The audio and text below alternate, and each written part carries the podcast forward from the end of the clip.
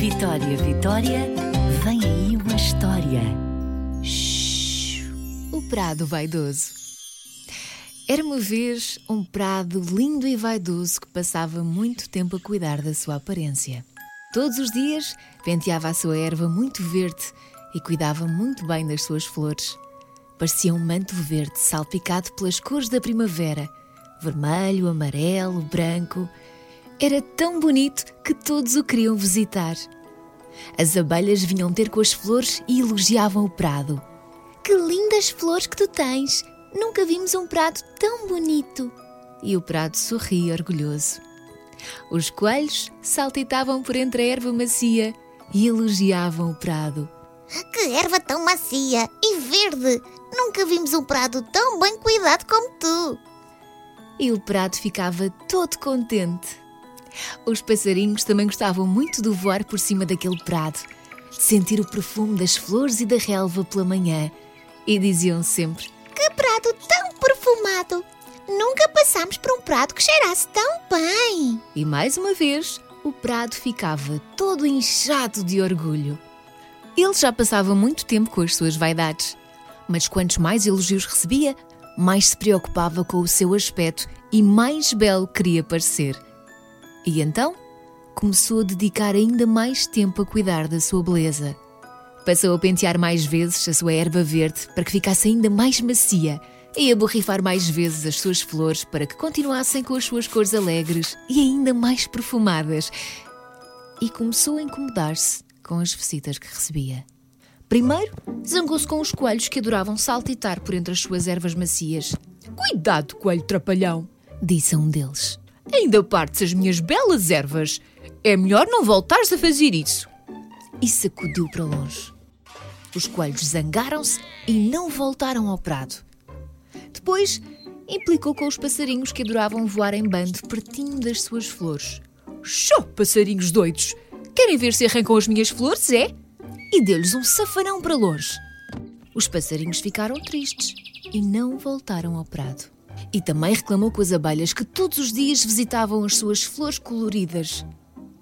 Já chega de pousarem nas minhas flores, vão estragar tudo! Agitou os longos braços e gritou: Saiam, saiam! E as abelhas saíram e nunca mais voltaram. A chuva ouviu as histórias de todos e nem se atreveu mais a cair por cima dele. E o prado ficou sozinho.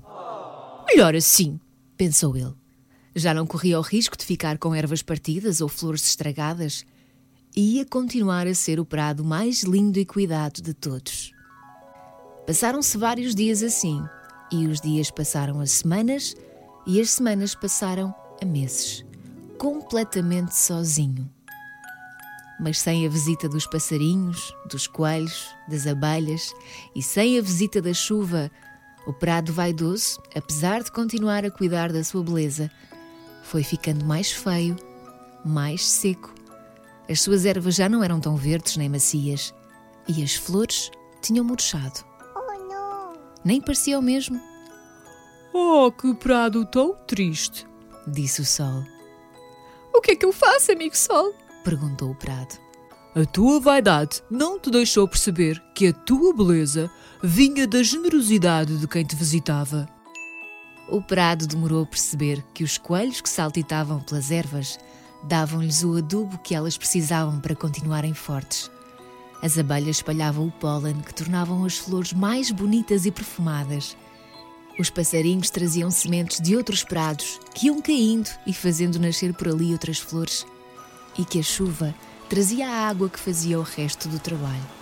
E eram todos eles que faziam dele o prado mais bonito de todos. Oh, que egoísta que eu fui! E agora? Como é que eu os posso convencer a voltar? Eu falo com eles. E falou. Não sabemos bem o que é que o sol disse para os convencer, mas no dia a seguir voltaram todos. O prado pediu desculpa, prometeu que seriam sempre bem-vindos e até disse que poderiam trazer sempre quem quisessem. Aos poucos, a vida foi voltando e o prado voltou a ser o mais bonito de todos. Continuou um bocadinho vaidoso, mas agora era muito mais generoso. Que bom que os amigos voltaram.